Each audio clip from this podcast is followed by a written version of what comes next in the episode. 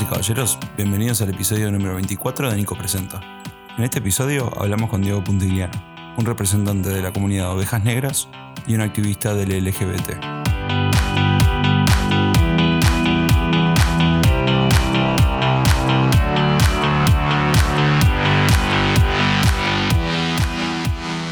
Bueno, Diego, ¿cómo estás?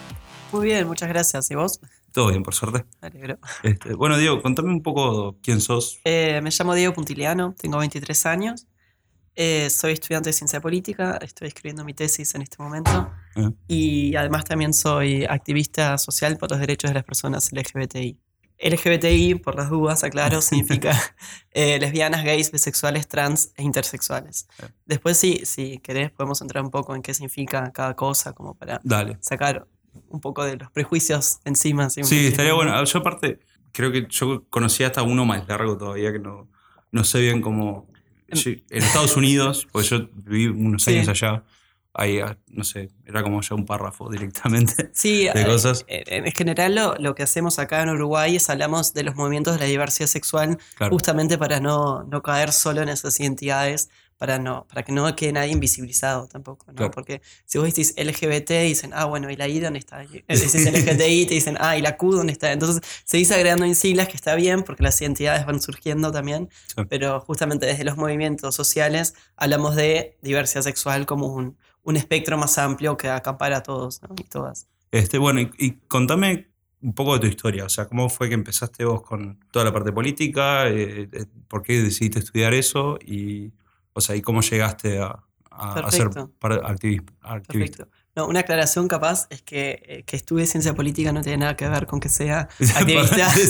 Pero, o sea, bueno, capaz que sí tiene que ver, pero no, no porque haya estudiado ciencia política me volví activista. ¿no? Claro. Son eh, cosas distintas. Creo que más desde lo vivencial y, y lo- la experiencia por la que uno pasa. ¿no? Sí. Eh, bueno, particularmente yo me crié en el exterior, entonces eso también hizo que, que mi familia ya siempre estado bastante politizada, ¿no? En el sentido de que, que, bueno, la ansia de querer volver al país, que finalmente lo terminaron haciendo, ¿no? Claro. Yo me vine con ellos y que, que, bueno, eso también me condicionó en tener como una mirada de qué es lo que es el Uruguay y todo lo que se deseaba que era el Uruguay y después efectivamente con lo que uno se encontraba, ¿no? Sí, que, que eso es como, tiene como fuertes cosas, ¿no? O sea, de, bueno, la nostalgia siempre es más linda, eso es Sí. como una, una cuestión clave, ¿no? Y también pensarlo como que efectivamente creemos que vivimos en un mundo mucho mejor de lo que realmente es, ¿no? O Mm. sea, ¿a qué me refiero con esto, no? Acá en Uruguay, por ejemplo, particularmente a lo que incumbe los derechos de la diversidad sexual, en los últimos años ha habido un gran avance, ¿no? En el sentido de que desde el 2004 tenemos una, una ley antidiscriminación, ¿no? que también incluye discriminación por xenofobia, por racismo y por otras cuestiones, pero que también la, la diversidad sexual ¿no? está contemplada ahí. En el 2007 tenemos unión concubinaria, en el 2009 tenemos una ley de identidad de género, que si bien tiene sus problemas, pero bueno, también es una conquista. ¿no?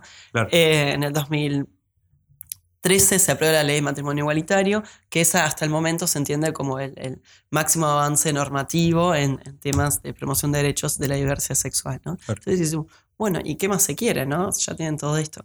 Y en verdad justamente es ahí donde uno empieza recién, ¿no? Porque eh, sí, es verdad, hay un reconocimiento legal, pero justamente eh, los derechos no alcanzan solo con que estén escritos. ¿no? sí. Porque si fuera por eso, también podemos ver las constituciones de casi todos los países donde dice, por ejemplo, que todas las personas deben ser tratadas por igual y en verdad vemos que, que de hecho no suceden esas cosas. sí, sí. Entonces, a partir de eso es como, como bien interesante esto que planteabas, ¿no? De qué son las cosas que uno cree que son y cuáles son las cosas que efectivamente son. Claro. Que creo que también eso es lo que incentiva a las personas a involucrarse políticamente, ¿no? Es decir, pa, cagada, che, o sea, esto no, podría estar mucho mejor, o, o incluso ni siquiera mejor, sino como, como mis derechos no están siendo garantizados, y bueno, voy a movilizarme al respecto, ¿no? Porque, Claro. eh, bueno, son mis derechos y merecen ser respetados también, ¿no?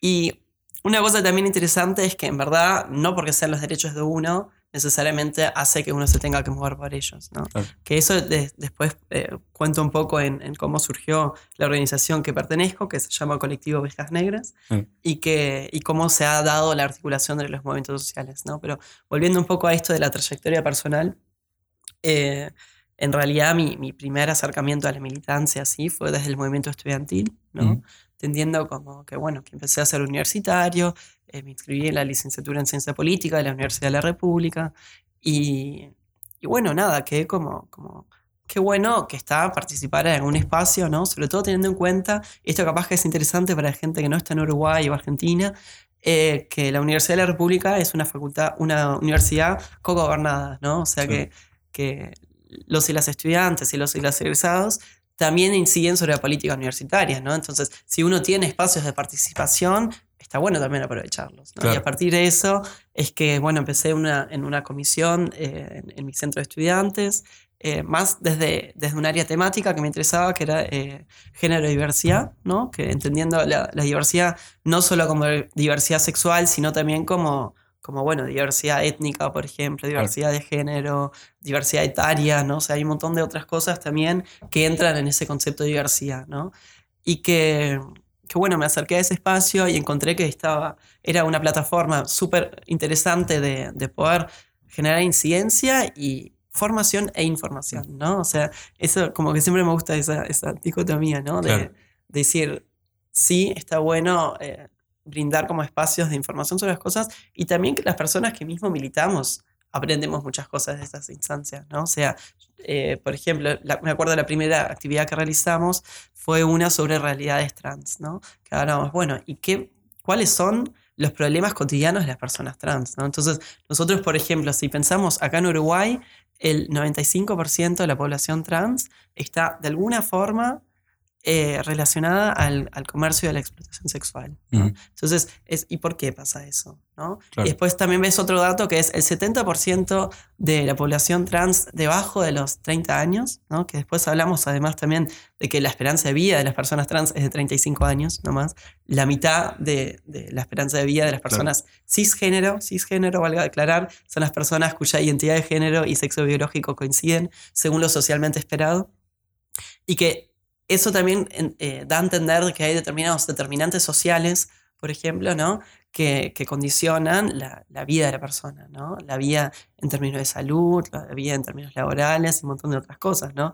Pensemos en población trans que tempranamente es expulsada de sus primeros centros de, centros y, círculos de contención, ¿no? La familia, el primer círculo de contención, el, el ámbito educativo, ¿no? la institución educativa en la que uno está, y que a partir de eso, esa, esa expulsión temprana conlleva también, por ejemplo, a la dificultad de la inserción laboral, a que necesariamente, o no necesariamente, pero eh, casi que por obligación, tienen que dedicarse al, comercio sexual por un tema de, que, bueno, que no hay muchas otras puertas abiertas tampoco. Después, la discriminación social en el sentido de que son, la mayoría de las personas trans son visiblemente trans, además, entonces eh, hay mucha transfobia todavía institucionalizada de un montón de, de espacios, ¿no? Que, que, permite, que no permite justamente de que puedan ingresar al mercado laboral como cualquier otra persona. Entonces, hay un montón de barreras que son como, como bien relevantes y, y que obviamente que, que, también hay que combatir esos frentes, más allá de que uno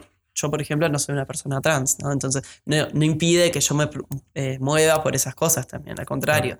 Eh, hay que promover la, la igualdad de, de, todos los derechos, ¿no? no es solo estos derechos porque me tocan y los demás no. no. Eso es como un poco más amplio. Y que, que, bueno, entonces empecé con, con el movimiento estudiantil uh, en esta comisión de, de, mi centro de estudiantes y me fui inserta, insertando como más en, en el eje temático e interesando más y dije era el año 2014, me acuerdo, ¿no? Yo ingresé en el 2012, en el 2012 ingresé al movimiento estudiantil, el 2014 a Ovejas Negras, que es la, la organización la, la, que integro ahora predominantemente. Y, y, me di cuenta que, bueno, era año electoral, ¿no? De que, que, bueno, yo en ese momento no, no, me sentía muy identificado con ningún partido político como para poder efectivamente militar a favor de ese partido. ¿no? O sea, sí a, a, a, partir de determinada ideología o determinadas causas, pero no en un sentido partidario. ¿no? Dije, no quiero quedarme solo en el ámbito universitario, sino también pensar como un poco más allá, ¿no? Porque si bien obviamente la universidad también es un, un actor fundamental en la arena política, eh, no alcanza solo con eso, se queda en esa, ¿no? Entonces, eh, eh, yo ya conocí esta organización, Ovejas Negras, que, bueno, un amigo la integraba y varias personas que ya me conocían un poco de, la movida de los movimientos sociales y particularmente de la diversidad sexual por estar en, este grupo del movimiento estudiantil, eh, me invitaron varias veces y, bueno, en un momento dije, bueno, sí, ahora sí ese momento, porque me parece que está bueno como participar a un nivel más nacional también, ¿no? Porque es una organización nacional e incluso internacional, porque también articulamos en algunos espacios internacionales como la, la OEA y el Mercosur, por ejemplo, que estamos, tenemos representación en una coalición LGBTI más. Eh, y que bueno, eh, entré a Ovejas Negras, además también por, por cómo es Ovejas Negras, ¿no? Que capaz que ahí puedo contar un poco sobre la, la historia del colectivo. Sí, contarnos un poco de... Que, bueno, Ovejas Negras en verdad surge en el 2004, 2005, por esos años más o menos, eh, que es particularmente interesante porque el movimiento de la diversidad sexual uruguayo, que no era muy grande tampoco, ¿no? Porque entre que no somos tantos en Uruguay, menos los, militantes de, estas causas, eh, se encontraba en un, en un momento como de, división, ¿no? a qué es lo que se apunta, ¿no? Entonces, por un lado, estaban eh, las personas que planteaban que era necesario reivindicar las identidades, ¿no? Es decir, los, derechos de las personas lesbianas, los derechos de personas gays, los derechos de personas trans, y enfocarse como en, en, eso concretamente. Y después, por otro lado, estaba la discusión de decir, bueno, sí, también hay que reivindicar las identidades particulares, pero también hay que entender de que uno no solo vive esas identidades, ¿no? Entonces, uno, por ejemplo, también puede ser eh, gay y estudiante, o puede ser pobre y trans, por ejemplo, o lesbiana y afro, ¿no? O sea, hay un montón de, de, intersecciones que, que multiplican y profundizan la discriminación que uno puede sentir, ¿no? Entonces, no, no te discriminan solo por eh, ser trans, también te discriminan por ser trans, por ser pobre, por ser mujer trans, además, ¿no? Y un montón de otras cuestiones que, que, que, bueno, profundizan, digamos, el estigma. Entonces, a partir de ahí es que surge Ovejas Negras, justamente, ¿no? Entendiendo que la mayoría de, sus fundadores cumplían estas características, ¿no? O sea, había, eh, no sé, eh, algunos involucrados en el movimiento estudiantil, ¿no? Así como surgí yo también, eh, otras personas involucradas en, el movimiento sindical, o sea, entonces esas cuestiones era como una intersección, digamos, de, varios frentes, como para entender también de que eso es mucho más complejo que ir solo por las identidades, ¿no? Sí, sí, sí. Entonces, eh, a partir de eso es que surge Ovejas Negras, que hoy es, es una de las organizaciones eh, más pertinentes en temas de diversidad sexual, no en el sentido porque sea la más importante, porque creo que todas las organizaciones son igual de válidas, sino que en, cuanto a, al reconocimiento, por ejemplo, eh, de normativo, la ley de matrimonio igualitario la, la escribió eh, una abogada de, mi organización, por ejemplo, ¿no?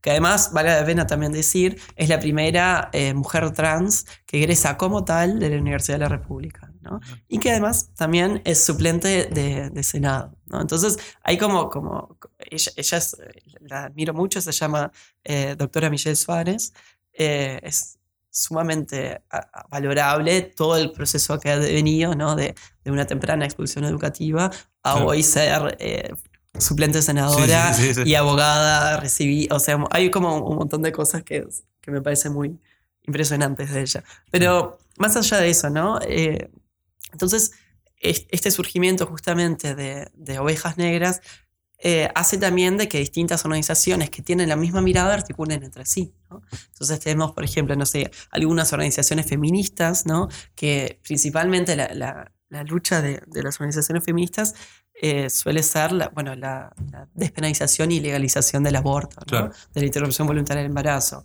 o no sé, las cuotas en los parlamentos, o sea, hay un montón de, cosas, ¿no? Bueno, o, hoy ahora más presente también, ¿no? El, el tema de los feminicidios, por ejemplo, ¿no? Lo, eh, entendiendo que es preocupante que Uruguay es uno de los países que tiene un índice mayor, ¿no? Incluso eh, recientemente también, pobre, mataron a una otra muchacha más, ¿no? Y que esas cuestiones también son importantes en, en cuanto a, a, que, bueno, yo no soy mujer, pero no significa que, no me tenga que movilizar por los derechos de las mujeres, ¿no? Sí. Y que, que, es interesante también en Uruguay, por ejemplo, de que el conteo de las víctimas de feminicidio también se incluyen a, a, a las mujeres trans, ¿no? Porque obviamente son mujeres, ¿no? Sí, sí. Pero que, que, es una discusión interesante que capaz que si estos movimientos no articulaban entre sí, no hubiera tenido la misma mirada. ¿No? Porque su cédula de identidad, por ejemplo, decía otra, otra cosa, o porque directamente era transfobia institucionalizada dentro del mismo movimiento, ¿no? Entonces esas cosas como que también son importantes señalar que, que brindan, digamos, un, un mayor frente y una mayor promoción de los derechos afectivos. ¿no? Entonces, a partir de eso, por ejemplo, en el año 2012 y 2013, Uruguay particularmente tuvo como un boom internacional muy fuerte por, creo que varias cosas. Primero, por, por las características particulares de, de nuestro presidente, expresidente en ese entonces, que era José Pepe Mujica, ¿no? que, que era como un poco... Eh, anti-establishment, si se quiere, o, no tan el, típico presidente hegemónico, ¿no? Que, que, bueno, eso como fue un boom por un lado, pero también el otro boom fue el, de la efectiva promoción y, el avance de la agenda de derechos, ¿no?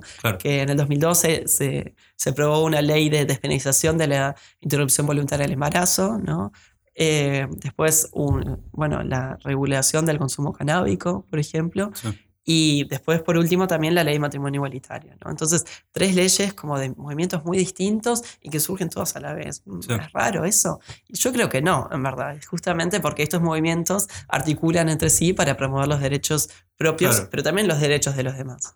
¿no? Y eso es, es, entendible también, ¿no? Porque eh, ese concepto acá se denomina como nueva agenda de derechos, ¿no? entendiendo que son derechos que no necesariamente uno tiene que, que vivir, digamos, como para, para, que ellos igual sean derechos de uno. Entonces, yo, por ejemplo, que soy un hombre cisgénero, ¿no? o sea, nunca en mi vida me voy a poder realizar un aborto porque mis, condiciones biológicas no me lo permiten. pero no significa que, que, al contrario, igual hay que, que, que, promocionar y promover la libre decisión de los cuerpos, ¿no? Y entonces, la libre, decisión de los cuerpos es el aborto, ¿no?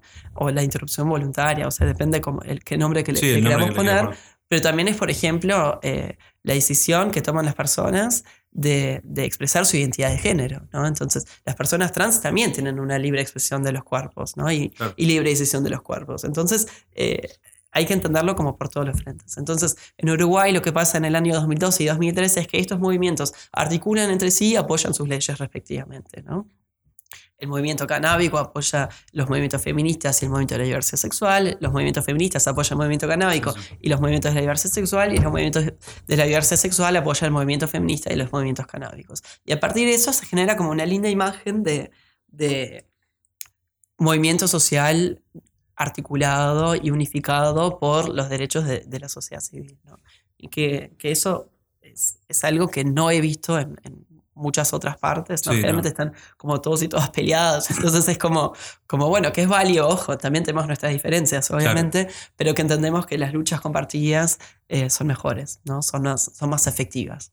Y que, que, bueno, capaz que esto también entra un poco en esto del concepto de diversidad que hablábamos más temprano, ¿no? De que la diversidad no es solo sexual, ¿no? Así como se entiende a priori, sino que consigue un montón de otras cosas, ¿no? Más allá que también es sexual, ¿no? O sea, no es que, que ya deje de ser diversidad sexual. Y que eso es interesante, por ejemplo, con, con la marcha que existe acá, ¿no? Eh, internacionalmente se suele hablar de de la marcha al orgullo LGBT, la marcha al orgullo gay, Christopher's Day, o sea, hay un montón de, de distintas celebraciones que, que, originariamente conmemoran eh, los sucesos de Stonewall, que fue un episodio histórico de, de represión de la represión policial neoyorquina hacia eh, mujeres trans particularmente, pero también hacia hombres gays, pero en general la, la comunidad LGBT neoyorquina. Y que, que, bueno, fue un hito porque justamente, eh, bueno, no, se detuvieron, ¿no? O sea, digamos, eh, marcaron resistencia ante, ante, esta represión policial, ¿no? Y a partir de eso es que particularmente en Estados Unidos surge como un, gran movimiento de la diversidad sexual y particularmente de hombres gays, en verdad, ¿no?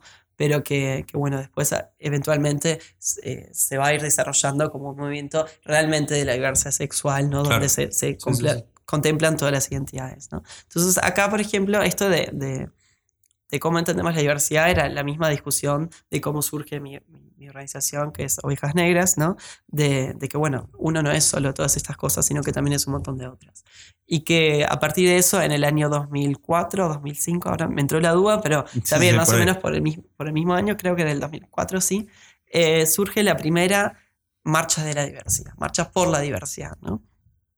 Que bueno, antes ya existían las, las marchas del orgullo en Uruguay, Sí. eso también hay que reconocerlo, ¿no? Históricamente, en los años 90, que, que las compañeras trans salían a la calle y se manifestaban públicamente, y que, que, bueno, que eso también es muy valorable y, y que también hay que señalarlo. Pero bueno, en el 2004 justamente surge la Marcha por la Diversidad, donde varias organizaciones que no son solo de diversidad sexual integran una coordinadora de la Marcha por la Diversidad que justamente promueve como, como varios frentes de, de los derechos humanos. Y que, que, bueno, en ese sentido, este año también se celebra la Marcha por la Diversidad, desde el 2014 todos los años, Sí. el último viernes de septiembre se celebra, ¿no? Que, ¿Por qué es en septiembre? No te sabría decir, pero te sé decir que no es en junio justamente por, por esto de, de trascender un poco la categoría LGBT y pensarlo como más eh, pluralmente, ¿no? Claro. Entonces, la coordinadora es interesante porque es, está integrada únicamente por organizaciones de la sociedad civil, es decir, es un espacio de articulación del movimiento social y que, que además de varios movimientos sociales, ¿no? Está el movimiento estudiantil, está el movimiento eh, sindical, están los movimientos afro, están los movimientos feministas, obviamente están los movimientos de la diversidad sexual también, ¿no? Y varios otros movimientos, ¿no? Incluso recientemente se, se integró también eh, alguna movi- algún movimiento por, por la accesibilidad, ¿no? O sea, para personas con discapacidad y que, que, bueno, esos frentes también hay que trabajarlos, por supuesto, y sobre todo la intersección de los frentes también, que es donde efectivamente se profundiza el estigma. Entonces, eh, esta marcha todos los años busca como la, la reivindicación política de los derechos conquistados, pero también los derechos a conquistar, ¿no? O sea, si pensamos en el 2004, 2005, 2006, donde todas estas leyes que ya mencioné antes no existían, Sí. ¿no? Eh, ahí era como más apuntar de, bueno, queremos efectivamente todos los derechos que merecemos tener, ¿no? Claro. Y que, que, bueno, que eso es interesante también, ¿no? Porque generalmente hablamos de que tenemos un derecho cuando en verdad no lo tenemos, ¿no? O sea, de, de que cuando ese derecho no suele estar garantizado por las, por las demás personas, ¿no? Que, que bueno, nadie, nadie viene a decir, ah, no, bueno, mira todo lo que puedo votar, porque todo el mundo ya asume que puede votar, ¿no? Entonces, Claro. eso es como, como importante también señalar, que no es que, que seamos pesados con que queremos nuestros derechos, sino porque efectivamente no están siendo garantizados, ¿no? Que esto va también en, en esto de, de, bueno, que no alcanza solo con un avance normativo, de que hay que pensar políticas públicas de forma transversalizada, que hay que, que, bueno, la idea no es crear una agenda paralela, sino tener una agenda también que tenga un enfoque integral, ¿no? Porque, porque bueno, eh, crear centros de atención específica termina... Eh, centros de atención específica en, en, todas las dimensiones, ¿no? En salud, educación, eh, inclusión social, ¿no? Laboral. En verdad termina profundizando el estigma de vuelta porque no se está trabajando esto en la intersección, ¿no? Entonces, bueno, la Marcha por la Diversidad se celebra cada último viernes de, de septiembre justamente para, para bueno, promover los derechos de todas las personas. ¿no? Es Sí. capaz que un poco vaga la idea dicha así, pero en verdad es eso lo, lo que termina haciendo, porque no son los derechos de algunas personas, porque si no, Sí, no son no. derechos. ¿no? Los derechos son universales o no son derechos. Claro. Entonces, eh, eso como que, que es, es importante señalarlo también, ¿no? Y que, que, bueno, la consigna de este año, por ejemplo, se llama eh, Discriminar también es violencia que no te gane la indiferencia, ¿no? Haciendo alusión justamente a, a la cotidianidad de los episodios de discriminación y que eso después también termina profundizando episodios de violencia grave, ¿no? Eh, que terminan en el asesinato, ¿no? O sea, alcanza con ver eh, los feminicidios, por ejemplo, ¿no? De, de, de que matan a mujeres, ¿no? Sí. Pero no es que, que, matan a la mujer porque sí, de repente de la nada, no. Hay toda una co condición y estructura social que ejerce el odio y, y otras características sobre las mujeres, ¿no? Uno, como re, re, relaciones de dominación y de opresión, y que eso termina que, que, que maten a mujeres. ¿no? no es que las matan porque sí, porque las atropella un auto de repente. No, no es eso lo que pasa. Eso no es un feminicidio. Un feminicidio es que maten a una mujer por el hecho de ser mujer. ¿no? Claro. Y así también eh, cabe la pena pensarlo por otros lados. ¿no? O sea, ahora en junio, por ejemplo, en una discoteca en Estados Unidos, mataron a 50 personas sí, yo me acuerdo. Eh, por su orientación sexual y o identidad de género. ¿No? Entonces es, eh, eso también es preocupante, ¿no? Sí. decir, ah, bueno, ahora de repente levantamos la vista porque pasó esto, o efectivamente en la cotidianidad todos los días estamos legitimando a que se terminen dando estas situaciones, ¿no?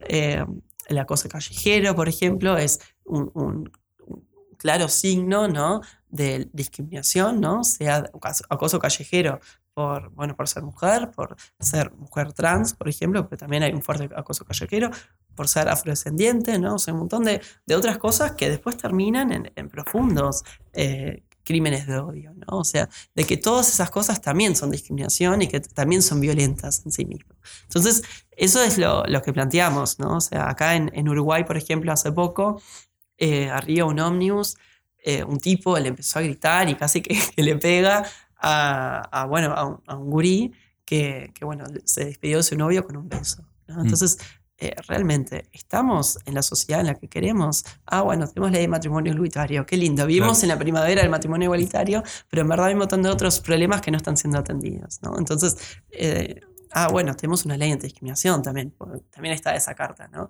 Pero bueno, tenemos una ley antidiscriminación, pero no significa que las personas no sean discriminadas. Claro. Entonces también es, es- hay que pensar como en eso, en, en cómo la inclusión social efectivamente se da, ¿no? Y eso es justamente lo que planteamos con la consigna de este año, ¿no? De, de, de que, bueno, ¿qué, ¿qué onda? ¿Qué pasa con este cambio cultural que siempre ansiamos, pero que en verdad nadie está dispuesto a dar ese paso cultural, ¿no? Porque también es jugársela un poco, ¿no? En, en, no sé, en, en- lo que uno inconscientemente incluso, ¿no? no termina legitimando, ¿no? Cuando escuchamos un chiste racista y nos reímos, por ejemplo, ¿no? Un chiste xenófobo y nos reímos. Entonces, todas esas cosas también legitiman de que efectivamente eh, se pueda odiar a otras personas. Entonces, también eh, cabe un poco hacer esa autorreflexión y autocrítica de hasta qué punto eh, las cosas son graciosas y cuando no, y también qué incidencia real terminan teniendo, ¿no? Claro. Y no significa que no nos podamos reír de cosas. Ojalá algún día podamos reírnos de personas gay y lesbianas y un montón de otras cosas, pero no por el hecho de ser gays y lesbianas. Claro, sí, ¿no? sí, sí. Entonces, o sea, es- esa es como la diferencia, porque obviamente también hay distintas subculturas en estas identidades y que eso es bien eh, necesario eh, plantear también, ¿no? Pero el tema es cuando los estereotipos son, eh, bueno, son estereotipos, entonces en principio ya se basan en prejuicios, ¿no? Y que además también esos son objetos de burla. ¿no? Entonces, esto de que, que, bueno, no sé, eh, identificar a, a las mujeres trans, por ejemplo, como hombres, cuando en verdad no, o sea, están plasmando su expresión de género y, y- y- son mujeres porque se sienten Claro. mujeres. Y eso no me parece un objeto de chiste, porque de mí nadie se ríe porque yo soy hombre. Y, y no me parece gracioso. Sí, capaz que podemos decir, ah, qué divertido, porque algunos hombres hacemos estas cosas, pero también eh, hasta ahí nomás, ¿no? O sea, como entender estas cosas. Lo que sí, por ejemplo, eh, podemos pensar en que, eh, bueno, no sé, hacer chistes como más, no me gusta la palabra políticamente correcto, porque creo que, que- que también es como decir, ah, bueno, esta agenda paralela que tiene que ser políticamente correcto y que en el fondo en verdad no nos la creemos Claro. y que, Sí, eso es que bueno, pero reírse, reírse de otra cosa, ¿no? Claro. O sea, no sé, hay, hay por ejemplo, no sé, eh, chistes xenófobos, ¿no? Eh, particularmente sobre población judía, por ejemplo, ¿no? Religio- religiosos vendrían a ser Religioso, más que sí. xenófobos, ¿no? Y que profundizan en estigma, pero no significa que haya cosas de la identidad judía eh, muy fuertes, ¿no? Por ejemplo, esto de la Yiddish Mama, por ejemplo, todas esas cosas Sí. que forman parte de la identidad y que incluso la comunidad judía también se ríe de esas cosas. Entonces, sí. eh, eh, no es que no te puedas reír de las cosas, el tema es de qué cosas son las Claro. que elegís reírte también, ¿no? Entonces, yo eso, por ejemplo, es una, una estrategia que, que empecé a establecer, sobre todo en, en círculos sociales.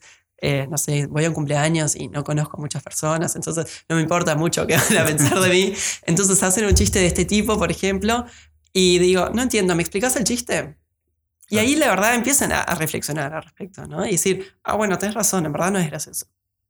Sí. Y a partir de eso justamente es como, como que está bueno pensar también en, en, bueno, cómo podemos transformar el mundo desde nuestro pequeño grano de arena sin necesariamente estar involucrados eh, las 24 horas del día en, en, bueno, la militancia full time, ¿no? Claro. Pero, pero bueno, nada, es eso en verdad, ¿no? Y que, que la consigna de la marcha de este año eh, apunta a eso, ¿no?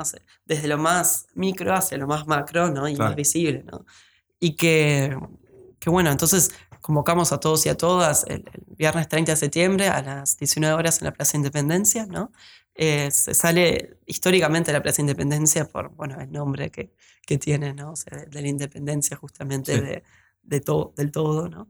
y del valor histórico también que tiene la, la independencia. ¿no? Y anteriormente se, se, hacía hasta la Plaza Cagancha, que, que, es mal llamada Plaza Libertad, ¿verdad? Justamente por esa noción también simbólica, sí. es decir, la libertad. ¿no? Claro. Eh, a medida que van evolucionando los años, en verdad se termina expandiendo más por dos cuestiones. ¿no? Una, porque en verdad eh, viene mucha, mucha gente. Sí. Eh, el año pasado contamos con casi 70.000 personas, ¿no? es la segunda marcha más masiva del Uruguay, pero sin duda la, la más alegre. Sí, Claro. sí.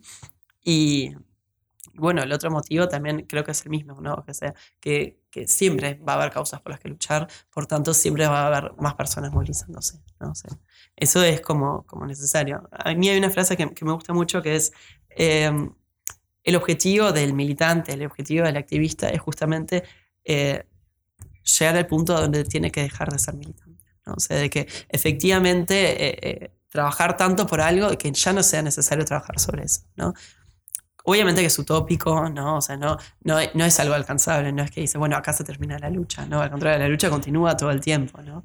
porque siempre van a o surgir otros problemas o bueno, otras necesidades que no necesariamente tienen por qué ser problemas, pero sí cosas que atender particularmente, ¿no? Pero es como, como bueno, no me acuerdo exactamente cómo es la frase de, de Eduardo Galeano, pero que decía eso, ¿no? O sea, la utopía es el horizonte y una vez que llegas vas a encontrarte con otro horizonte, Sí, ¿no? sí, sí. Entonces, eso también es un poco lo que nos motiva a, a- a luchar por estas cosas, ¿no? No solo porque yo lo viven- vivencie y porque me doy cuenta de que hay un montón de cosas que me pasan a mí que no están buenas, sino que además no quiero que le pase a nadie más. No quiero que, que discriminen a alguien. No quiero que caigan a trompadas a alguien en la calle. Sí, no. Entonces, yo me siento cómplice de eso también si yo no me movilizo al respecto.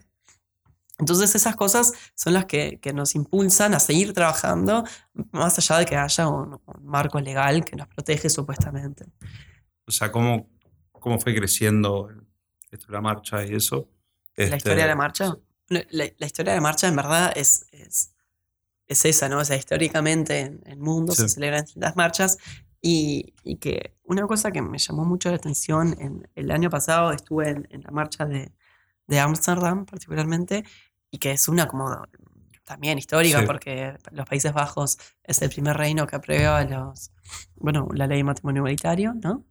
Y que, que bueno, eso es como, como fui ahí y dije, bueno, hacía como que en el 2000 que se aprobó, no me acuerdo ahora. Pero bueno, no hacía tanto que se aprobaba y, y era una marcha recolorida, todo lo que quieras, buenísimo, me re divertí, pero sentí como, como un, un carente político, ¿no? Porque eh, sí, es verdad, eh, no es todo tristeza decir, no, dame mis derechos y esto, porque también es celebración, obviamente, ¿no? Pero que, que los derechos son políticos, necesariamente. Sí. Entonces, las marchas por los derechos tienen que ser políticos. Sí, a mí eh, hay, hay algo que, justo cuando estabas hablando de todo esto, para mí fue, yo me acuerdo, yo viví, yo viví un, un año en Orlando también y viví cuatro años en Estados Unidos, yo soy yankee, este, y, o sea, eh, conozco lo que allá se decía el gay, el gay pride o el pride eh, Sí. cosas, y, ta, y en Orlando también, yo estuve, yo estuve en- ese año que estuve, estuve en la marcha, y ahí sobre todo me pasó con Estados Unidos. O sea, llega un punto que eh, pasa, pasa a ser tan social o, o tan, tan común que ya sabe que todos los años, que pasa a ser al- algo más comercial. Y no tanto el, eh, lo que es la propuesta de la, eh, la propuesta de derechos o realmente una queja hacia el gobierno de capaz que fue como empezó esto. Sí, Este- es- es- Y, el, el cambio de nombre ese, para mí, mm, bueno, yo por lo menos lo conozco de acá, yo de allá seguí escuchando lo mismo, sí. pero pasar de, el orgullo, de la marcha del orgullo, eh, a pasar la a la marcha de la diversidad, me parece algo para mí mucho más inteligente.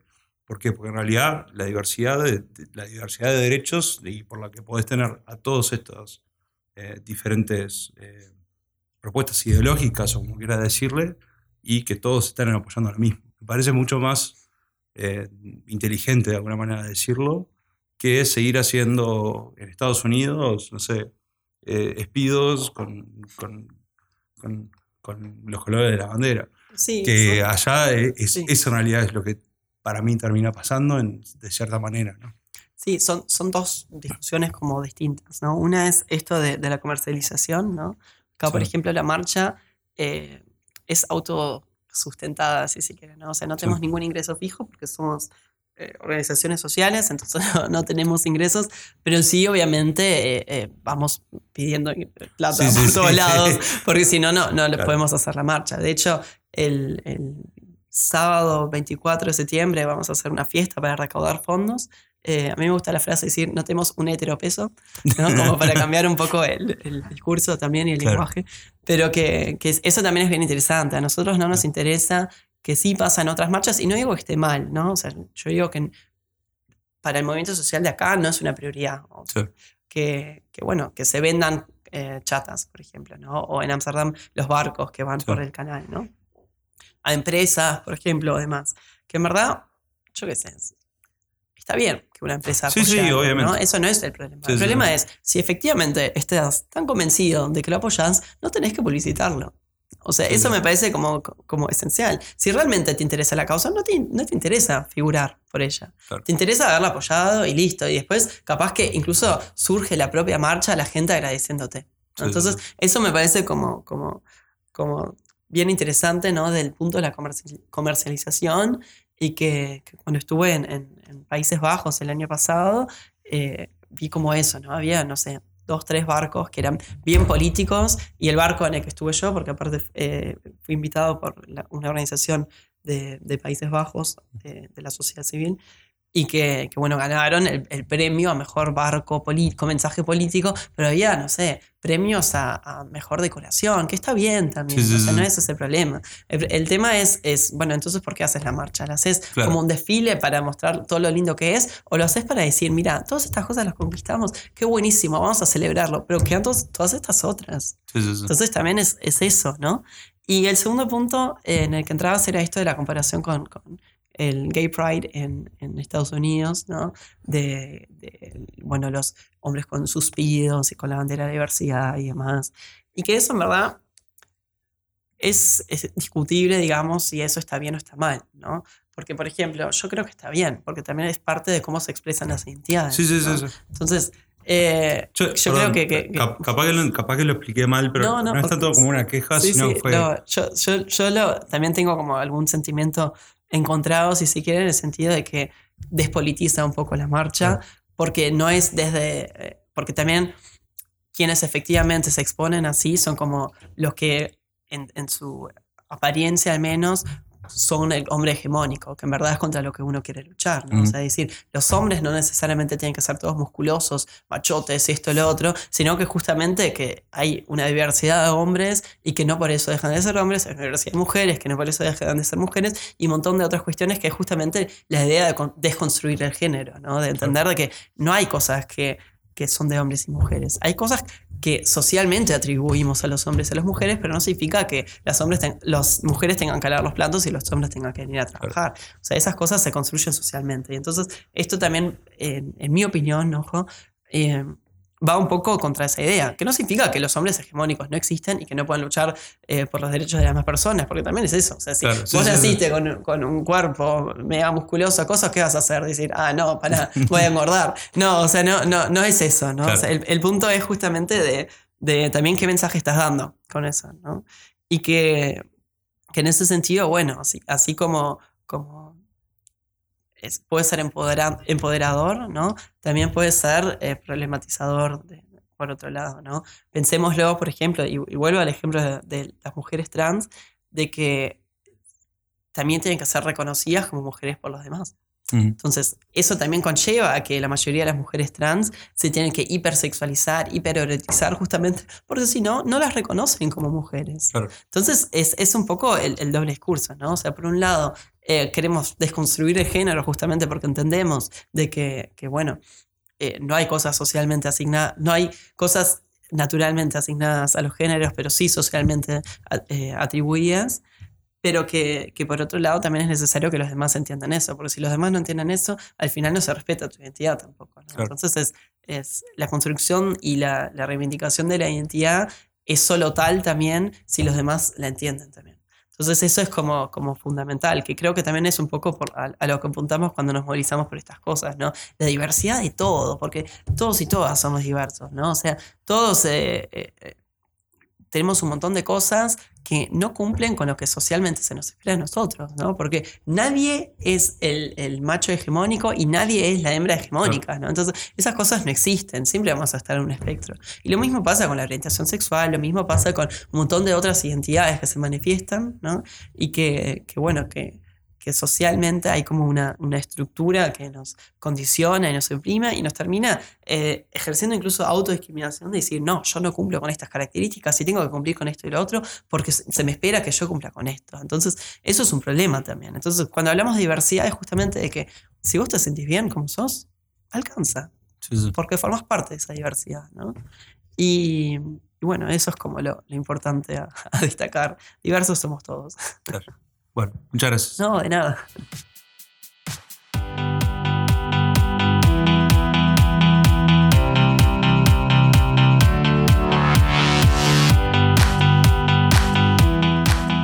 Gracias a todos por escuchar el episodio.